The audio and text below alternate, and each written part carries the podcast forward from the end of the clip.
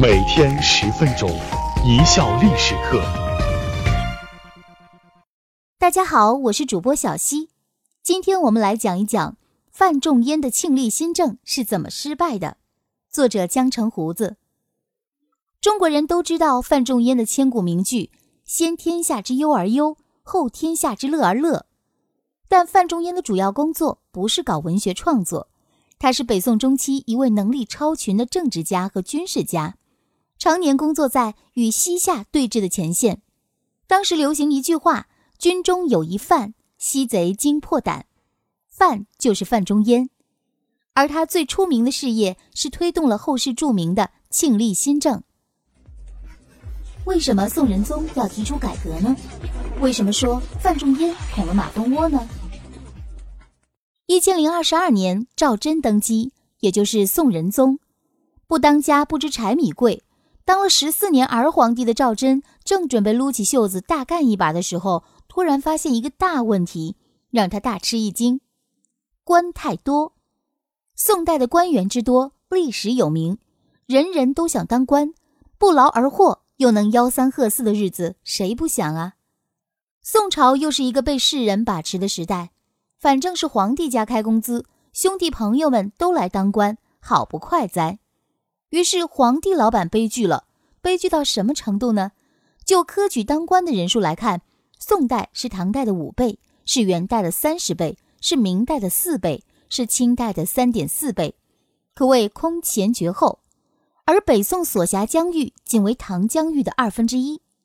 在宋代当官，除参加科举考试外，还有门荫、纳粟等途径。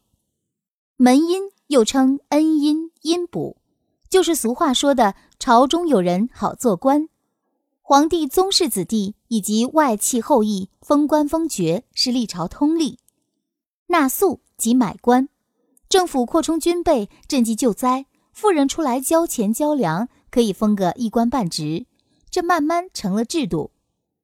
大臣王禹偁告诉宋仁宗：“臣故乡冀州早先是一个刺史，一个司户，也就是民政科长，没耽误工作。”以后陆续增添团练、通判、副使、判官、推官等各种官职，现在又安排了四个分管工商专营和特税征收的。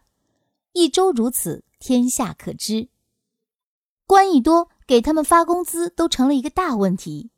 宋仁宗时期的数字我没查到，查到了他孙子宋神宗时期的财政数字，国家财政收入为五千零六十万。但开支也达五千零六十万，也就是大宋公司的收入全部被官员们吃光了，皇帝家也没有余粮了。于是宋仁宗找上范仲淹，范仲淹经不住大老板宋仁宗不断下诏请求，心一横，牙一咬，干了，上了一道历史上很有名的打手诏条陈实事。在这个奏折中，范仲淹说出一个真理：历代之政，久皆有弊。避而不救，祸乱必生。范仲淹这个奏折在中国改革史上大大有名。仁宗接到范仲淹的报告，极为高兴。经研究，除第七条军事建议之外，其余九条补充细则陆续下诏，全国执行。时人称为新政，即后来所谓的庆历新政。重点就是干部制度改革。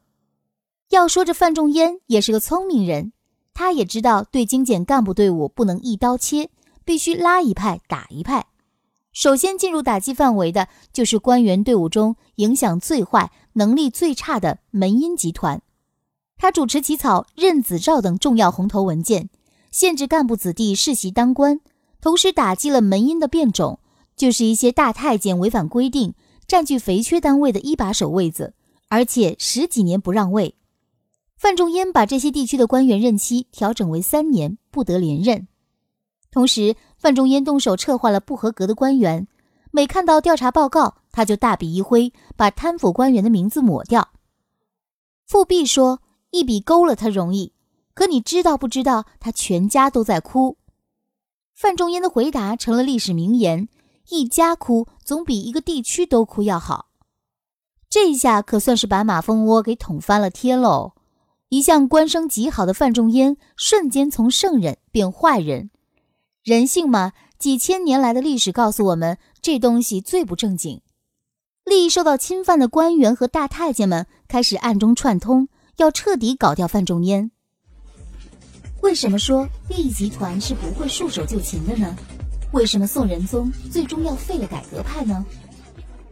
第一个办法是从身边人的经济问题入手。监察御史梁坚就上书弹劾陕西地方官滕子京和西部军区副司令张抗贪污挪用机要费。这两个人一向被范仲淹器重，是新政的坚决支持者。机要费是皇帝批给官员的一小笔机动钱，在使用上有模棱两可。这位滕子京就是《岳阳楼记》里面的那位，这哥们儿有点嘴碎，曾经严厉地批评过宋仁宗。说他生活不节制，于是仁宗翻起旧账，将滕张二人贬官。再就是栽赃诬陷，前朝老臣夏竦曾遭欧阳修等人弹劾而贬官，因此对范仲淹、欧阳修等十分痛恨。老夏喜欢书法，精于字形字体的研究，他身边的一个丫鬟也迷上了这一道。庆历四年（一千零四十四年），他唆使这个丫鬟模仿名士石介的笔记。篡改了石介的信件，暗含发动政变、把仁宗拉下马的意思。夏竦把这封信上交仁宗，仁宗看了这封信，内心可就嘀咕上了。而最致命的阴招，就是告范仲淹等人暗中阻挡，他们推荐的人多是自己的朋党，不是他们一党的，则一概加以排斥，置之死地。这一告触到了北宋建国以来最敏感的痛点。宋朝人吸取了唐代的教训，对朋党是非常警惕的，这实际上成了宋代的一条底线。唐代灭亡的一个很重要的原因是唐后期的党争，大臣之间结合成派系或朋党，发展成皇权的一个离心力量，皇权被逐渐的架空，地方节度使势力不断变大。唐代后期的皇帝基本上都是傀儡，几乎个个都不得善终。宋仁宗终于不放心了。庆历四年，仁宗问范仲淹：“过去小人多为朋党，君子难道也结党吗？”胸怀坦荡的范仲淹竟回答说：“我在边防的时候，见到能打仗、会打仗的人聚在一起，自称一党；怯懦的人也自称一党。在朝廷上，正邪两党也是一样。陛下只要用心体察，就可以分辨中间。假如结党做好事。”那对国家有什么害处呢？这个回答不够高明，没有让宋仁宗满意，因为他没有解决皇权与朋党之间的冲突问题，而且还变相的承认了朋党的存在。一直支持范仲淹的欧阳修还上了一篇《朋党论》，对派别问题不但不稍加避讳，反而承认大伙儿的确都在结党，有小人以利益相交的伪朋。有君子以同道结成的真朋。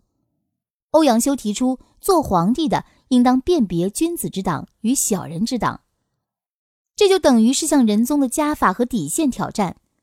从北宋皇帝极深的朋党避讳来看，如此理直气壮的宣告结为朋党，对庆历新政来说就等于自杀。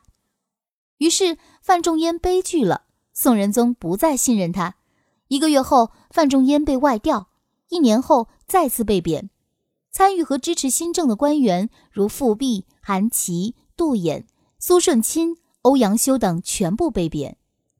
后来王夫之总结庆历新政的得失，说是仁宗性格软弱，从善如流，也从恶如流，手鼠两端，终至无所建树。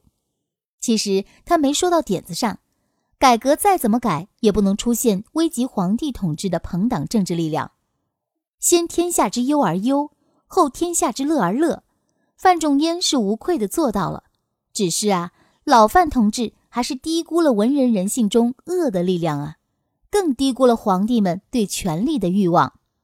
感谢大家的收听，本节目由一笑而过工作室出品。